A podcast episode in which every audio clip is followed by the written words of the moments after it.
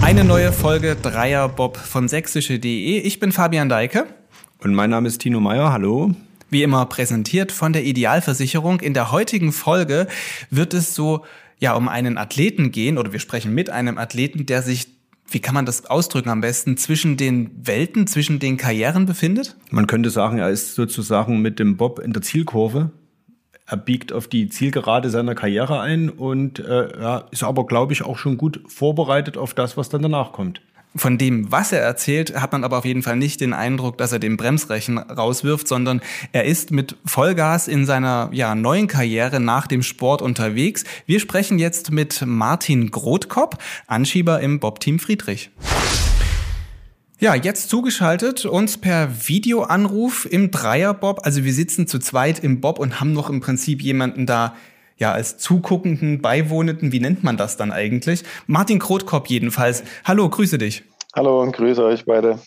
Wir treffen uns jetzt das zweite Mal im Dreierbob für ein Gespräch. Das letzte Mal war am Rande der Heim-WM 2020 in Altenberg. Das ist jetzt zweieinhalb Jahre her. Manche würden auch sagen, da lag eine ganze Pandemie dazwischen. Das Stichwort in meiner Vorrede ist aber Altenberg. Du planst dort beim Weltcup im Januar deine aktive Karriere zu beenden. Warum passiert das mitten in der Saison und warum Altenberg?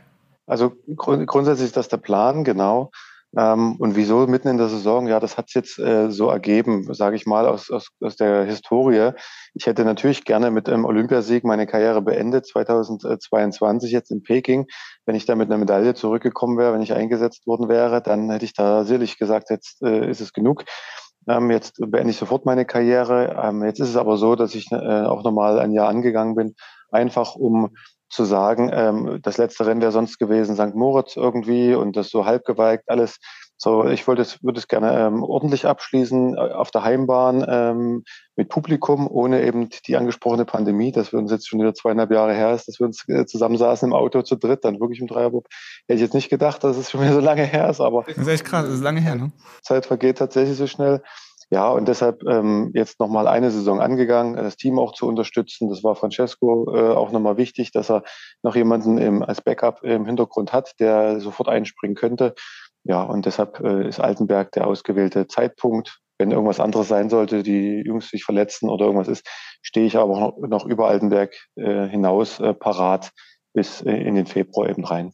Hm, also du wolltest eigentlich schon nach Olympia, fasse ich nochmal kurz zusammen, wenn du dort mit gestartet wärst, deine Karriere beenden.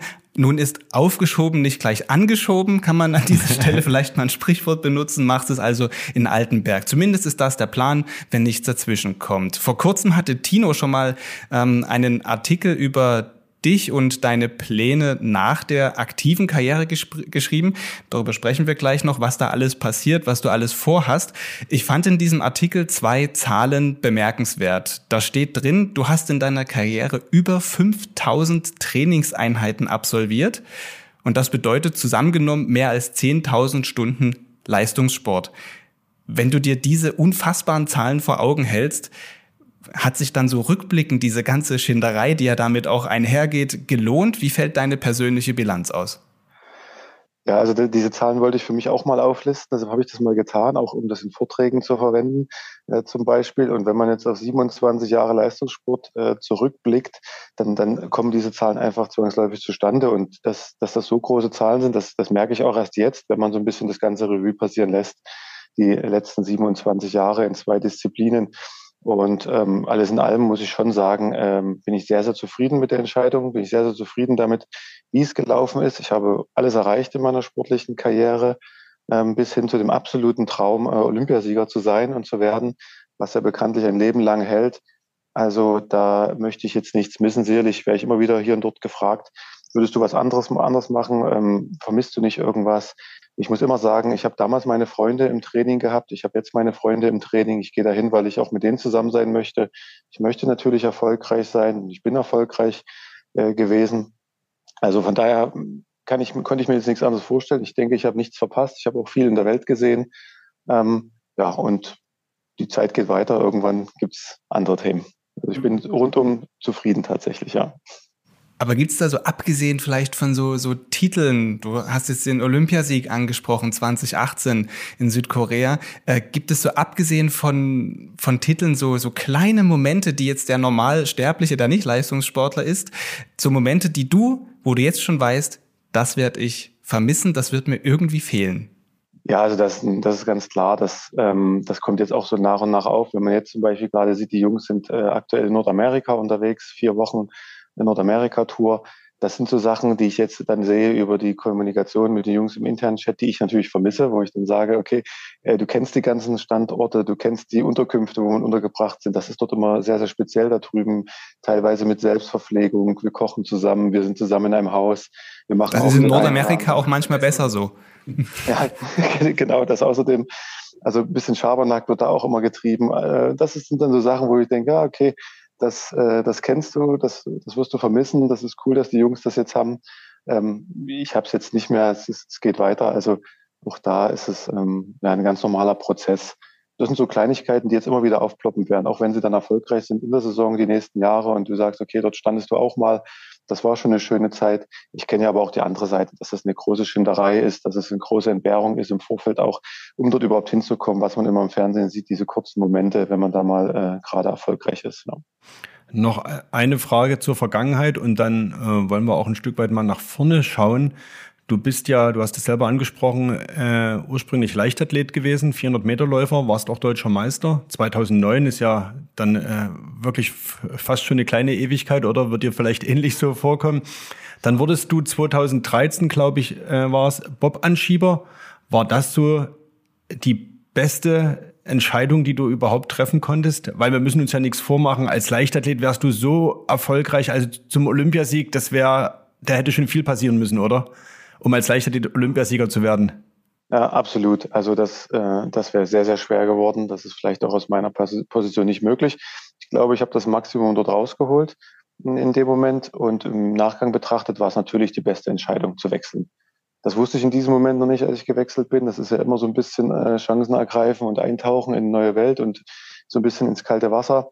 Aber das äh, hat sich natürlich sehr, sehr gut dargestellt. Ich, nichtsdestotrotz war ich auch mit der Leichtathletik-Karriere sehr zufrieden und habe immer den Bobsport in Anführungszeichen als äh, zweite Karriere gesehen und als Zubrot und Zusatz, was jetzt da kommt. Dass diese Karriere natürlich viel, viel erfolgreicher ist als die Leichtathletik-Karriere, das äh, war ja nicht abzusehen und ist vielleicht umso schöner und vielleicht auch gerade aus diesem ähm, Prozess entstanden, dass man relativ entspannt an die Thematik rangegangen ist.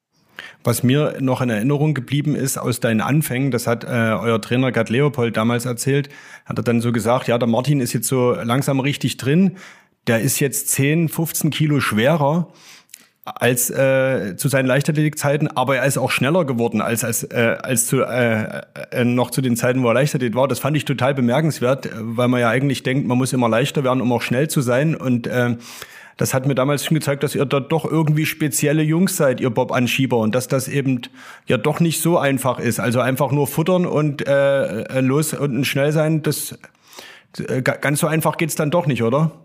Nee, nee, so einfach ist das nicht. Das stimmt. Das ist auch die Spezifik bei uns. Also kurz vorneweg, ich bin natürlich nicht so schnell wie zu Leichtathletikzeiten über 400 Meter. Ich das stimmt. Das wäre schwer geworden mit den über 100 Kilo dann. und, und aber im Sprint war, bin ich wirklich so schnell wie in der Leichtathletik oder wie zu meinen besten Zeiten in der Leichtathletik wieder gewesen dann. Die hatte ich ja ein bisschen verloren am Ende bei der Leichtathletik, die, die Schnelligkeit. Und die ist dann wiedergekommen über das doch sehr spezifische Sprinttraining, was wir gemacht haben. Und ähm, ja, das ist diese Spezifik bei den Bobfahrern, mit über 100 Kilo genauso schnell zu sein wie ein Kurzsprinter, sage ich mal, im, im vor allen Dingen Fliegenbereich, was wir sagen, 30 Meter fliegend als Referenz, Wert häufig, also mit Anlauf, die maximale Geschwindigkeitsausprägung. Ähm, das ist schon was Besonderes, dass man mit so hohem Gewicht da so schnell ist. Und auch das ist eben diese Aufgabe, die die Sprinter, die wechseln zum Bausport haben, mit äh, knapp 70 Kilo und dann auch mit 20 Kilo oder mehr noch genauso schnell zu sein. Das äh, erfordert schon sehr, sehr große Anpassungsfähigkeit des Körpers und auch eine ganz gewisse ähm, Lauftechnik, Thematik ähm, und Trainingsspezifika, die wir dann jetzt äh, absolviert haben, was, was schon im Prozess ist auf jeden Fall. Verrat uns doch mal deine Bestzeit über 30 Meter fliegend und dann als zweites vielleicht, wie du da teamintern im Team Friedrich abschneidest. Ob es da noch jemanden gibt, der noch schneller ist? Also ja, die, die, die, die Zeiten, das ist, weiß nicht, ob man das zuordnen kann, aber es ist von der Geschwindigkeit her ungefähr ähm, sind es, glaube ich, knapp 38 km/h in der Ebene, die wir da laufen. Damit bist du bei, drei, bei 30 Metern deutlich unter drei Sekunden, diese 30 Meter. Und meine Beste ist 2,77, die ich aufgestellt habe. Ähm, da ist Francesco Friedrich ähnlich schnell und der Alex Schüller sind ähnlich schnell, sage ich mal. Jetzt der Felix Straub aus dem Sprint natürlich auch, der noch ein bisschen Gewicht zunehmen muss. Also da bewege ich mich schon in der Riege der Schnellsten. Und wir waren, glaube ich, auch innerhalb Deutschlands die Schnellsten. Da gibt es wenige, die da ähm, so schnell waren wie wir in dem Bereich. Genau. Du hast Du hast den Namen gerade schon genannt, Felix Straub, sozusagen ein Stück weit dein Nachfolger, insofern auch passend, weil er eben auch gerade Leichtathlet gewesen ist, äh, auch 200 Meter Staffelweltmeister, äh, habe ich gelesen. Ab dieser Saison im Team Friedrich. Kannst du sagen, auch nochmal in deiner Erinnerung, was sind so die größten Herausforderungen was sind die größten Aufgaben, die auf einen zukommen, der jetzt eben mit Anfang 20 Bob-Anschieber wird? Und äh, wie kann man ihm da helfen? Seid ihr als Team da jetzt auch äh, eine Unterstützung oder kannst du es vielleicht als ehemaliger Leichtathlet auch am besten nachvollziehen, was auf den Felix äh, da jetzt alles zukommt? Ja, also wir können das auf jeden Fall alle ganz gut nachvollziehen, weil wir alle Quereinsteiger sind ähm, auch Candy, äh, Bauer mussten und, und, und mich, ich wurde herangeleitet und angeleitet eben in die ganzen Prozesse im Bobsport. Und das mit Abstand Schwierigste oder das, was das Wichtigste mit ist, ist eben dieses äh, Körpersystem so stabil zu bekommen, dass man den ganzen Stress im Vorfeld einer Saison und innerhalb einer Saison äh, abhält, dass man jetzt nicht krank wird, dass man sich nicht verletzt, dass man bei sich bleibt so ein bisschen und nicht irgendwie ähm, übertreiben will extrem, weil nur dann passieren irgendwelche Verletzungen oder man wird krank oder es passiert irgendwas. Also das ist so das Thema, das kann man auch schwer, äh, sage ich mal, lernen, sondern da muss man durch. Man, man trainiert ja deshalb im Sommer auch so viel, um eben diese Belastung zu überstehen, tatsächlich, die wir dort äh, abhalten müssen. Und das ist was, was bei ihm jetzt im Prozess passieren muss. Die ganzen Bob-spezifischen Sachen, da helfen wir Ihnen jetzt natürlich ganz extrem. Also die Materialvorbereitung, und das ganze Know-how und in der, in der Kufenpräparation und so weiter und so fort, das kriegt er alles jetzt nach und nach mit. Das ist auch nochmal zusätzlich zu dem körperlichen Stress, dem wir äh, obliegen, ist das ja auch nochmal ein, ein nervlicher äh, Stress, den er hat, weil du willst jetzt nichts falsch machen. Du willst dem Team ja nicht noch extra Last aufbürden. Äh, auch da hat er ja eigentlich Narrenfreiheit und kann natürlich sich auch mal ein paar Fehler erlauben, aber das wirft natürlich immer wieder das Team ein bisschen zurück und das ist wieder Zeit, die, die gekostet eben und äh, du bist dann ja auch keine vollwertige äh, Hilfskraft, weil wir schon jeden, jede Hand brauchen in, in Vorbereitung eines Wettkampfes. Ja, und das sind halt so Sachen, die er jetzt wirklich lernt, wo wir ihn aber auch unterstützen können, wo wir ihm aber auch die Ruhe mittlerweile geben, dass er nicht sofort alles können muss, weil es bei uns jetzt genauso war. Wir konnten auch nicht alles sofort. Die Schule im Bobschut ist zwar sehr hart, so dass du immer schnell einen Spruch gedrückt kriegst, wenn du was falsch machst. Das muss er dann lernen. Das ist auch charakterbildend so ein bisschen, dass man da dann drüber steht, weil das ist alles äh, zum Teil auch flachsig gemeint. Ja, wir kennen das ja auch. Wir haben ja neulich auch ein Anschubtraining gemacht. Da mussten wir auch uns ein paar Sachen anhören. Ja, das wir, hatten, wir hatten kurzzeitig mal die Überlegung, vielleicht könnten wir ja für Cortina noch eine Alternative sein. Das hat uns dann sowohl der Gerd Leopold, aber noch deutlicher der Franz äh, rübergebracht, äh, dass wir mal lieber bei den langen Strecken lang und ausdauernd bleiben und äh, lieber Dreierbob fahren, dass wir da deutlich bessere Stärken hätten als auf der Laufbahn selbst. Also wir sind besser neben dem Eiskanal als im Eiskanal und das leitet mich jetzt über zur nächsten Frage. Jetzt aber wirklich die Frage, was kommt bei dir nach dem Eiskanal? Genau, also ne, neben, neben vielen Projekten, die ich natürlich schon angeschoben habe, jetzt im Vorfeld, äh, ist es so, dass ich ganz aktuell seit 1.11. bei, bei Solawatt in Dresden angestellt äh, bin, also ein PV-Hersteller, der Module selber herstellt hier in Dresden, auch Speicherlösungen mittlerweile. Und ich bin ähm, über einen guten Kontakt, der auch über das Team zustande gekommen ist und über meine Tätigkeiten im Photovoltaikbereich sowieso, ähm, wurde ich eben angefragt von Solawatt, ob ich mir das vorstellen könnte, da im Großkundenbereich Anlagen zu verkaufen. Ich bin also im Vertrieb Großkunden zuständig zurzeit und plane und verkaufe eben äh, Solarwatt äh, PV-Anlagen. Das ist so das Thema, was ich äh, dann im Übergang nach dem Sport äh, zu eins vollgestalten werde, was ich jetzt schon mache und mich parallel auf die Saison vorbereite. Das ist eben das, das Thema, dass ich den Übergang jetzt direkt schaffen werde. Ich hatte ja mich von vornherein ganz gut vorbereitet mit meinem Studium, abgeschlossenes Studium als Diplom-Ingenieur. Da äh, denke ich, stehen mir die Türen auch offen. Also da waren diverse Wege, die, die vorgezeichnet waren und den einen habe ich jetzt eben da eingeschlagen. Hm. Du hast ähm, Wasserwirtschaft an der TU Dresden studiert. Jetzt musst du mir den Übergang zur Solarindustrie kurz erklären. Auf jeden Fall, beides wären in der aktuellen Zeit, möchte ich mal sagen, krisenfeste Jobs. Aber den Übergang musst du kurz erklären. Ne, da, da lagen noch ein paar Jahre dazwischen, in denen ich äh, selbstständig jetzt unterwegs war, freiberuflich, sage ich mal, und auch da schon ein bisschen PV-Erfahrung gesammelt habe. Äh, auf der anderen Seite ist es ein ganz normales ähm, Projektgeschäft. Das ist das, was ich jetzt im Ingenieurbüro, in dem ich äh, in den verschiedensten Ingenieurbüros, die ich dann äh, immer parallel zum Bobsport äh, tätig war, in halben Stellen, äh, gelernt habe, einfach wie man so ein Projekt bearbeitet, wie man an die Projekte rangeht, was es äh, bedeutet, eben diese auch umzusetzen. Und das ist das, was ich jetzt hier auch einbringe. Das Thema ist sicherlich etwas anderes als das, was ich im, im Studium hatte. Aber grundsätzlich alles das, was auf dem Dach passiert, noch relativ einfach. Für die ganze Elektrik, die dann äh, nach den PV-Modulen ansteht, haben wir hier äh, zum Glück Experten. Da äh, dauert es noch eine Weile, ehe ich da wirklich konform drin bin. Aber es ist doch schon mal im Prinzip gut auch so, wenn ich jetzt mal bildlich das sehen darf, Anschieber schiebt jetzt auch die Photovoltaikoffensive äh, an. Das passt ja irgendwie auch dann doch zusammen. Das ist auf jeden Fall ein schönes Bild. Äh, das, das denke ich, wird auch auf SolarWatt-Seite demnächst noch äh, intensiver kommuniziert. Und in unserer letzten Folge, unserer letzten Fahrt, Dreierbob, Fabian, waren wir ja in Altenberg und hatten das Thema äh, auch äh, äh, erneuerbare Energien mit Jens Morgenstern besprochen, der ja da auch intensiv drüber nachdenkt, wie man eben so eine Bobbahn auch zukunftssicher aufstellen kann. Und da gibt's ja auch viele notwendige Überlegungen. Dort ist ja auch Solar schon im Einsatz, im Startbereich ist ja da einiges schon aufgebaut. Siehst du das so vielleicht auch, jetzt vielleicht mal sprechen wir über Sportstätten. Es, äh, wir driften etwas ab von unserem eigentlichen Thema, aber egal. Ähm, siehst du das so für Sportstätten, weil die Diskussion läuft ja schon eine ganze Weile. Siehst du das für Sportstätten so als notwendig, vielleicht aber auch als etwas, was geschehen muss, dass Sportstätten selber auf ihre Dächer sind oft große Flächen, denke ich an Stadien beispielsweise, da auch Photovoltaikanlagen installieren, das vielleicht auch selbst tun, initiativ. Ja, also neben den ganzen Vorgaben, die ja städteseits, städtebaulicherseits so sind, dass auf die Dächer eben PV-Anlagen sollen, ist es tatsächlich so, dass das äh, schon zwangsläufig wirklich nicht nur bei Sportstätten so ist, sondern äh, ich gerne bei, bei natürlich allen sinnvollen und möglichen Dächern sehen würde, weil diese Flächen sind nun einmal da. Die kann man auch zusätzlich noch belegen mit PV-Modulen und würde so natürlich diese Energiewende vorantreiben. Da spielen sehr, sehr viele Faktoren jetzt eine Rolle, die ich auch jetzt aktuell kennenlernen muss, dass diese Projekte nicht so einfach umzusetzen sind, wie man sich das vorstellt, wie das auch vielleicht politisch äh, gewollt ist, dass das so schnell geht, sondern da sprechen sehr, sehr viele Themen elektrisch, infrastrukturell, dachtechnisch. Also viele Dächer sind gar nicht in der Lage, die sind ja vor 20 Jahren errichtet worden. Und da hat man noch nicht so groß an PV tatsächlich gedacht. Und das sind so Sachen, die ich auch noch nie auf dem Schirm hatte. Dachte, das geht natürlich ganz einfach, alle Dächer zu belegen und dann äh, sind wir da wieder erneut Vorreiter im PV-Bereich, was wir schon mal waren. Wir würden so wieder Vorreiter werden. Ganz konkret in Dresden wäre es natürlich super schön, wenn wir, was auch geplant ist, auf das äh, Heinz-Steier-Stadion, das neu gebaute, dass da eben eine PV-Anlage drauf soll. Die ist ja in der Planung da, da ist es aber noch keine Ausschreibung gegeben. Aber für solche Projekte ist es absolut sinnvoll und auch, denke ich, ein gutes Image, äh, da eben PV-Anlagen draufzubringen. Und eben, dem, da hatte man den ersten Schritt, was ja nur einer von vielen ist, im Bereich erneuerbare Energien getätigt. Da zählen ja dann noch viele äh, weitere dazu.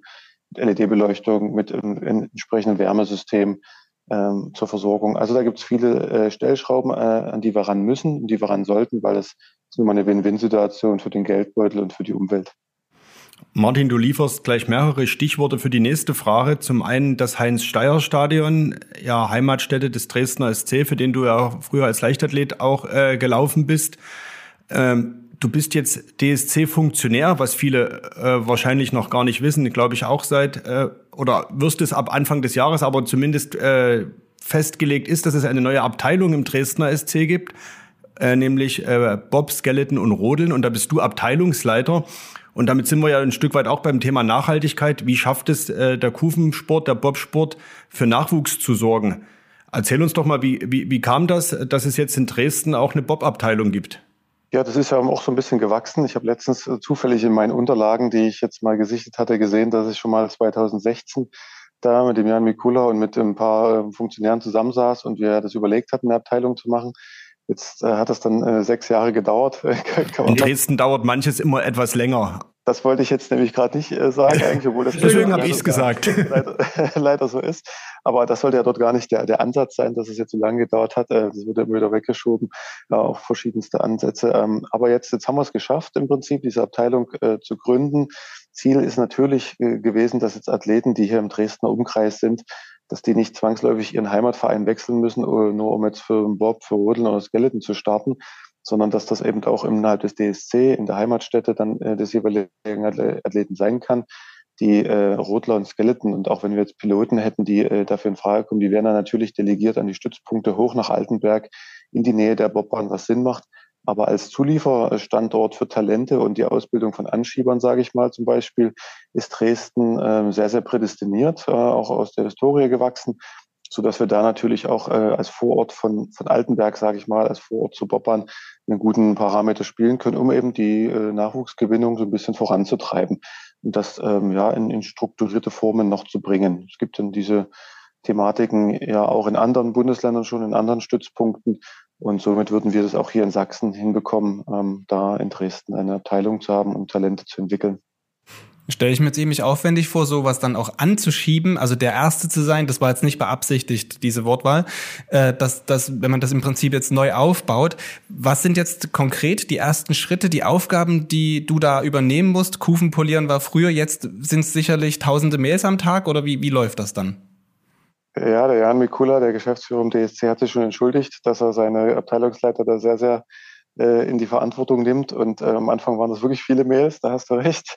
Das hatte mich dann auch ein bisschen überrascht tatsächlich, äh, das Ganze. Aber es ist jetzt erstmal so, dass das Table Tour geht. Das ist ein großer Verein, der hat seine Statuten und auch dort müssen wir reinpassen. Also mit der Delegiertenversammlung äh, vom 15. Äh, Oktober, glaube ich, war das, sind wir per se als Abteilung zugelassen beim DSC. Ab 1.1. wird die dann auch gelebt, diese Abteilung mit äh, den ersten Mitgliedern. Und äh, dann werde ich äh, hoffentlich zum Abteilungsleiter eben gewählt. Dem habe ich mich zur Verfügung gestellt, um da was zurückzugeben auch und die, dieses Amt zu übernehmen.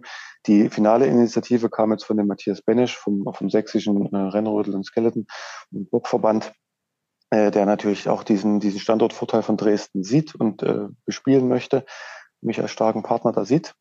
Ja, und deshalb, ähm, so ist das eigentlich gewachsen insgesamt. Die Aufgaben werden jetzt am Anfang natürlich erstmal sein, die Abteilung aufzustellen und dann äh, ähm, das, das Ganze so ein bisschen ähm, zu überwachen, zu leiten, sage ich mal, ähm, ohne dass wir jetzt groß Trainer äh, haben, die wir direkt jetzt beim DSC anstellen oder sowas. Wir haben ein paar Übungsleiter, die wir mitbringen aus dem Rodeln hauptsächlich. Der Rest ist ja schon so ein bisschen etabliert beim DSC und das wird jetzt alles nach und nach wachsen. Da sehe ich jetzt erstmal nicht so, dass wir da extremen Druck irgendwie haben. Dann lass uns äh, vom Büro wieder zurück in die Trainingshalle gehen. Äh, wie viel Zeit bleibt dir eigentlich jetzt noch überhaupt zu trainieren und wie fit bist du gerade? Die Weltcups in Altenberg, du hast es angesprochen, rücken näher. Die, der Bob Ross ist gerade Nordamerika. Der abschließende Weltcup in diesem Jahr in Lake Placid. Dann ist die Winterpause. Dann geht's, glaube ich, nach Winterberg im neuen Jahr los. Und dann sind schon die äh, zwei Weltcups in Altenberg am 2. und 3. Januarwochenende. Wie ist dein Zeitplan? Wie fit bist du jetzt? Ich finde, ich finde es sehr nett, wie er umschreibt, wie es dir gelingt, dein, dein Gewicht, Gewicht zu halten, übrigens, mit so einer Frage. Also, also Gewicht halten ist, glaube ich, schon schwierig. Das muss ich sehen. Ich habe jetzt natürlich weniger Trainingseinheiten als viel früher, viel weniger, sage ich mal. Also ich versuche jetzt zwischen drei und fünf Trainingseinheiten in die Woche äh, unterzubekommen, um äh, ein gewisses äh, hohes Niveau zu halten. Ich habe über den Sommer eigentlich gut trainiert und hatte ein gutes Niveau. Hm, jetzt natürlich krankheitsbedingt sind immer ein paar Einschränkungen gewesen die letzten Wochen. Die Phase jetzt ist auch nicht gerade leicht mit vielen Krankheiten um einen herum. Da muss man ein bisschen aufpassen. Auch die Familie ist äh, immer mal wieder von Krankheiten betroffen jetzt in der Phase. Ähm, das macht es nicht leichter insgesamt, aber ich glaube, der, der Körper hat so viele Jahre Training auch in sich, dass ich ähm, relativ schnell auf das Niveau dann komme und unmittelbar vor dem Weltcup, der dann ansteht, äh, werde ich auch nochmal intensiver trainieren, um mich ähm, perfekt darauf vorzubereiten. Ich will ja dem Team auch nicht als Last da am Schlitten hängen und diesen bremsen, sondern ich will ihn ja beschleunigen. Und ich denke, das wird mir gelingen. Also die Form sieht sehr vielversprechend aus. Das klingt gut. Und du hast auch schon das nächste Stichwort geliefert. Du hast deine Kinder angesprochen.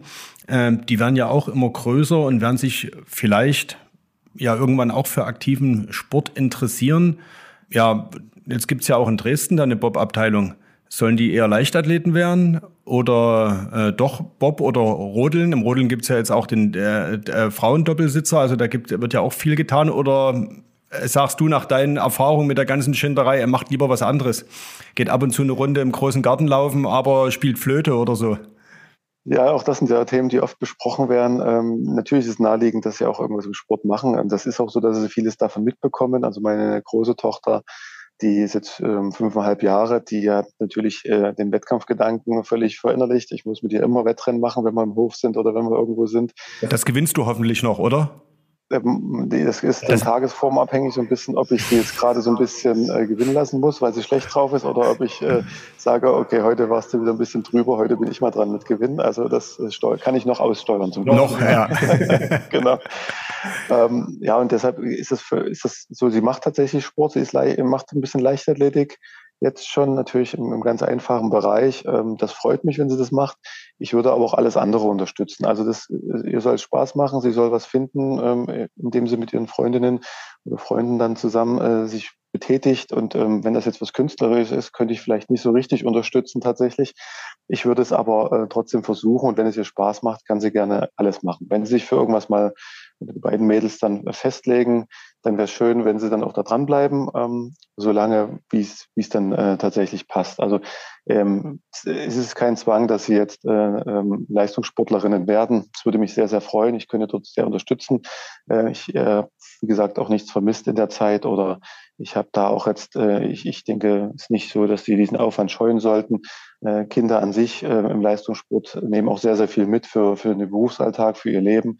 Die sind sehr, sehr diszipliniert. Ähm, wir haben diese ganzen Soft Skills, von denen man immer spricht, die man gebrauchen kann fürs Leben, die werden dort glücklicherweise von den Trainern und Übungsleitern sehr, sehr gut weitergegeben. Und ich denke, der Sport gibt den Kindern sehr viel. Und deshalb würde ich das auch nicht äh, schlimm finden, wenn man da auch sich im Leistungsbereich äh, bewegt könnte ich schon fast als Schlusswort äh, stehen lassen für die Folge. Wir haben aber noch zwei Fragen so uns überlegt, die jetzt nochmal auf das aktuelle Geschehen im Eiskanal abziehen, weil es sind ja auch tatsächlich ist ja Wettkampfzeit. Letzte Frage deshalb, vielleicht letzter Fragenblock äh, und da blicken wir nochmal auf das aktuelle Geschehen im Eiskanal. Es ist gerade die Nordamerika-Tour, haben wir anfangs unseres Gesprächs schon mal so ein bisschen drüber gesprochen. Erst Whistler in Kanada, danach Park City in den USA, nächste Woche noch Lake Placid, auch USA beschreib mal kurz, was passiert da gerade und warum sagen zumindest alle im Bob-Zirkus immer, das ist so besonders. Wir hatten vorhin schon den Aspekt Essen und Nahrungsaufnahme angesprochen, aber da gibt's ja sicherlich noch die ein oder anderen Rituale, die da vielleicht mitschwingen, von denen wir gar nichts wissen.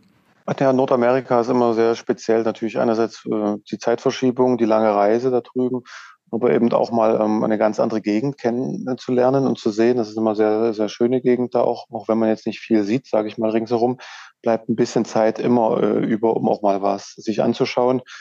Ähm, und dieses Jahr nach Olympisch vielleicht sogar noch mehr. Also ich habe jetzt schon Bilder gesehen von den Jungs aus New York. Also sie haben es mal geschafft, äh, zum ersten Mal nach New York zu kommen. Äh, bei der Überfahrt von äh, Salt Lake City nach, nach ähm, Lake Placid kann man diesen Weg gehen äh, über New York. Und das bietet sich natürlich dann in so einem Jahr auch mal an, da einen Tag zu verbringen. Das ist dann schon sehr schön. Das sind die Besonderheiten dabei an, an, an den ganzen Themen. Es steht natürlich auch eine Bahn äh, im, im, Fokus demnächst in, den, in der nächsten Woche mit Lake Placid, die sehr, sehr schwierig ist, die sehr selektiv und anspruchsvoll ist, wo wir als Team Friedrich auch schon immer Probleme hatten, diese auch noch nie gewonnen haben. Tatsächlich, wir waren einmal auf dem Podest bisher im Viererbob äh, mit dem dritten Platz. Francesco hat im Zweier dort schon gewonnen und Erfolge gefeiert, aber im großen Schlitten noch nicht. Ich denke, das ist auch wieder so eine kleine Motivation, die äh, er und wir im Team dann haben, auch diesen Punkt noch abzuhaken, neben dem übergelagerten großen Ziel, sage ich mal, auf dem sich ja jetzt ganz gut befinden auf dem Weg. Grundsätzlich muss man jetzt aber auch sagen, wenn man die aktuelle Situation betrachtet, ähm, haben wir teilweise zehn bis zwölf Schlitten nur am Start und das im Viererbob oder bei den Männern im Zweierbob auch.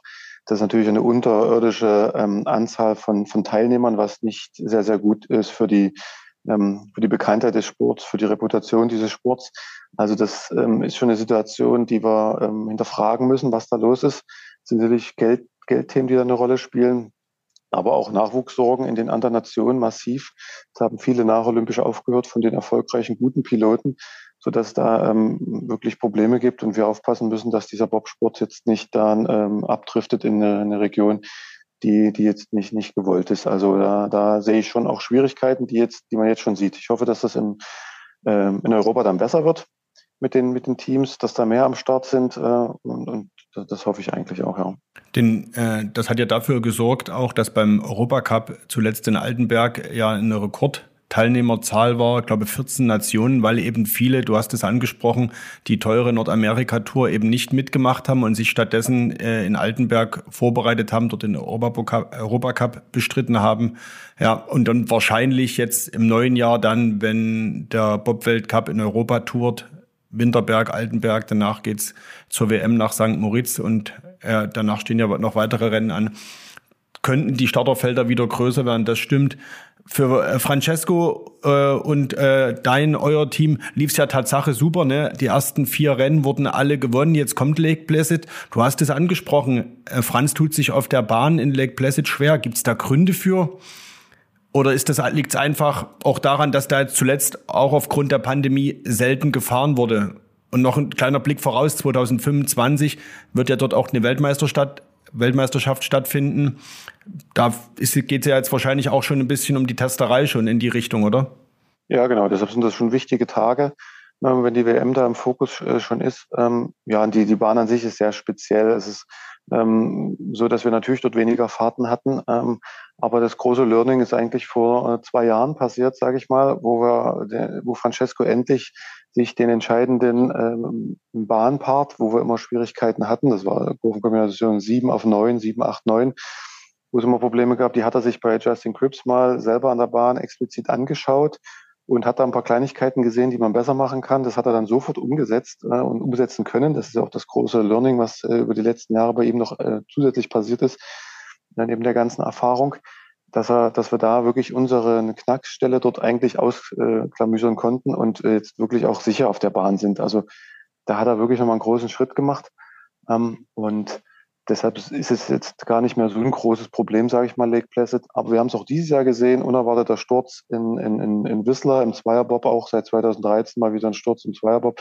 Es kann auf diesen Bahnen, wenn, die, wenn der Eisausbau äh, speziell ist, äh, anders ist als sonst, anders als man es gewohnt ist und das nicht sofort sieht, er kann es auch da noch zu Problemen gehen, gehen mit Stürzen. Und ähm, deshalb ist das jetzt schon nochmal eine Anspannungssituation, wie die Jungs ähm, jetzt äh, Lake Placid eben meistern werden. Grundsätzlich haben wir aber den, äh, haben wir das System äh, Lake Placid mittlerweile äh, drin im, in der, Plan, also in, in der Fahrtechnik.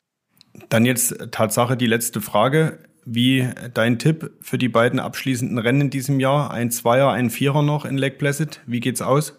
Ja, schwer zu sagen. Äh, also im Zweierbob, glaube ich, äh, wird er tatsächlich wieder gewinnen. Dem, dem, äh, das, das denke ich mal. Wir haben natürlich jetzt auch sehr, sehr starke innerdeutsche Konkurrenz mit Johannes Lochner, das ist klar. Wir haben auch mit Brad Hall jetzt einen Konkurrenten, der auch sehr, sehr stark, sehr konstant und solide fährt, der auch schon viele Fahrten in Lake Placid weg hat. Also der hat auch seine Expertise, glaube ich, ganz gut ausgebaut. Und das werden auch die sein mit dem Michael Vogt zusammen, dem Schweizer, die im Vierer dann eben da Konkurrenz sein werden. Ich gehe ich hoffe, dass die Jungs äh, den Bann brechen und äh, in Lake Placid äh, gewinnen. Das wäre natürlich super schön. Das wäre ein super Abschluss. Der wird es eine große Freude auch nochmal geben. Trotz dessen, dass das, sage ich mal, in Anführungszeichen nur ein Weltcup ist nach Olympisch, äh, ist das dann schon eine große Freude da und ich bin da sehr gespannt. Aber ich denke, dass zwischen Platz eins und drei ist da einiges, es ist vieles möglich. Trotz der dünnen Schlittensituation ist die Konkurrenz in der Spitze natürlich äh, trotzdem da.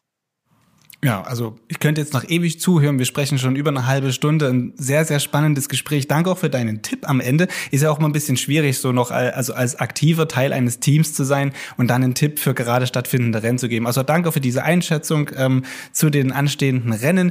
Wir sind total glücklich mit dieser Fahrt im Dreierbob. Auf jeden Fall konkurrenzfähig, nee, mehr als konkurrenzfähig, würde ich sagen, war dieser Durchgang heute. Ja, super. Danke euch. Hat wieder sehr, sehr viel Spaß gemacht.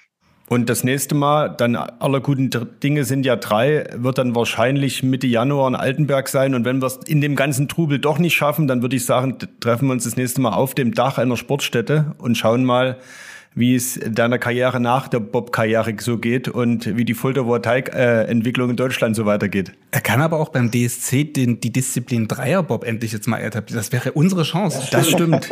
ja, dann, das wird also aber wir haben, dann Mixed anschieben auf jeden Fall noch. Wann ist Delegiertenversammlung und wo müssen wir einen Antrag einreichen auf äh, Aufnahme des Dreierbobs in, in die Abteilung? Bitte äh, an Matthias Benesch äh, wenden, äh, das, das, das Format durchkriegen und dann seid ihr in der Abteilung natürlich äh, sehr, sehr gern gesehen, aber auch äh, so jederzeit als Unterstützer in der Abteilung gern gesehen. Und das Angebot auf dem Dach nehme ich, nehme ich gerne an. Ähm, perspektivisch wäre es ja schön, wenn wir uns auf dem Dach des Heinz-Steier-Stadions treffen würden äh, und daneben der Planung der Anlage, die gerne mit Solarwatt realisiert werden könnte, dann quasi ähm, das Gespräch mit euch und da seht ihr auch, was da passiert. Machen wir beides gerne. Das eine wahrscheinlich etwas später und eine Mail bekommst du sicherlich dann bald. Hab vielen Dank. Prima, danke euch. Jo, ciao. Ja, also ein unfassbar tolles Gespräch war das gerade mit Martin Krotkop, Anschieber im Bob-Team Friedrich. Ich hätte ihm echt noch mehr Fragen stellen können, gerade insbesondere so auf diesen Teil, wo er über seine ähm, Zeit nach der Karriere, also über seine aktuelle Anstellung da auch bei dieser Solarfirma in Dresden gesprochen hat, wo er da unterwegs ist, das passt ja nicht nur jetzt in den Sport, sondern eben in die aktuelle Zeit unheimlich gut rein. Und auch das ein oder andere Detail aus der Bob Garage hätte er uns natürlich vermutlich noch verraten, wenn wir einfach weitergesprochen hätten. Deswegen, es muss auf jeden Fall einen dritten Teil Dreierbob mit Martin Krotkopf geben. Auf jeden Fall. Auf dem Dach, in der Bahn, wo auch immer. Das werden wir das werden wir anschieben. Nochmal diesen schlechten Gag vielleicht bringen an dieser Stelle. Martin Krotkop hat am Ende seines Gesprächs mit uns ja dann auch nochmal auf die aktuelle Situation geblickt. Also was gerade im Eiskanal los ist. Die, der Weltcup-Zirkus befindet sich ja auf Nordamerika-Tour. Und wir blicken mal drauf, wie es so insbesondere dem Bob-Team Friedrich da in den USA und in Kanada gerade ergeht. Genau, wir haben nachgefragt beim Heimtrainer sozusagen und stellvertretenden Bundestrainer Gerd Leopold aus Riesa, der ja das Team Friedrich jetzt seit über zehn Jahren schon betreut und eben auch in der Nationalmannschaft ganz nah dran ist. Und er hat sich aus Lake Placid bei uns gemeldet. Tino, ich grüße. Ja, ich mache es ganz kurz mit einer Sprachnachricht. Nun waren wir ja auch lange nicht in Nordamerika aufgrund der zwei Corona-Saisons, sodass wir hier gar nicht gefahren sind. Insofern ist es natürlich immer eine Herausforderung für Whistler, Park City, jetzt kommt Lake Placid. Das ist natürlich nicht so einfach. Umso höher muss man auch die sportliche Leistung der Jungs bewerten, was sie da in Whistler und in Park City geschafft haben. Auch Park City, muss ich sagen, der zweite Zweierlauf, wo er fast einen Bahnrekord geholt hat. Also es ist sicherlich so, dass wir sowohl in Whistler als auch in Lake Placid auf der Bahn immer mal die eine oder andere Reserve noch haben. Hier in Park City oder sagen wir mal, äh, nee, in Park City, ich bin ja schon in Lake Placid, aber in Park City war es so, dass wir wie in Whistler, in Whistler haben wir einen Zweiersturz zu verzeichnen gehabt. Das ist immer keine schöne Geschichte. Und in Park City sind wir im Abschlusstraining im letzten Viererlauf auch nochmal gestürzt. Franz hat dort versucht, auch wirklich den Bob schön laufen zu lassen, das meiste rauszuholen. Und dann passiert es natürlich auch immer mal, dass man es ein bisschen übertreibt, wenn man ganz, ganz schnell Bob fahren möchte. Da sind wir nochmal auf die Seite gegangen. Davon hat sich die ganze Truppe auch ein bisschen schwer erholt. Franz hatte auch eine muskuläre Verspannung Brustwirbelsäule, ist dann auch tatsächlich das Rennen nur angespritzt und mit Schmerzmitteln und getebt gefahren. Das war dann natürlich auch negativ für die Startzeiten im Vierer. Wir sind ein bisschen kürzer gelaufen. Die Jungs haben es dann trotzdem wieder hervorragend gemacht in dem Olympia-Vierer. Also ich denke, es gibt die eine oder andere Reserve und trotzdem muss man sagen, haben wir alle vier Weltcups gewonnen. Da kann man erstmal nur einen Hut ziehen. Wir sind so wieder in die Saison gestartet, wie wir die letzte verlassen haben. Also große Klasse. Jetzt hoffen wir mal, dass wir in Lake Placid das auch nochmal so beenden können. Ja, das Gerd Leopold aus Lake Placid zur aktuellen Situation, wie es dem Bob-Team Friedrich, insbesondere dem Bob-Team Friedrich ergeht, was so, ja, ähm, ob, wo noch ein paar Stellschrauben sind, die vielleicht zu drehen sind. Am vierten Adventswochenende dann die Rennen in Lake Placid. Genau, der dritte Weltcup, danach die Weihnachtspause und dann geht es scharf sozusagen in Europa, zuerst in Winterberg und dann am zweiten und dritten Januarwochenende die Wettkämpfe in Altenberg. Ja, da sind wir auf jeden Fall gespannt darauf. Wir werden hier beim Dreierbob auch natürlich in Altenberg mit am Start sein. Zwischendurch uns aber, da bin ich mir sicher, Anfragen laufen gerade noch, nochmal um andere Sportarten kümmern. Das stimmt. Und apropos Anfrage, ich mache jetzt den Text fertig an Matthias Benisch äh, und bitte um die Aufnahme der Disziplin Dreierbob in den Wettkampfkalender. Man muss auch mal Prioritäten setzen. Damit war es das heute im Dreierbob. Bis zur nächsten Folge. Ihnen noch eine schöne Adventszeit. Dem schließe ich mich an. Bis zum nächsten Mal. Tschüss.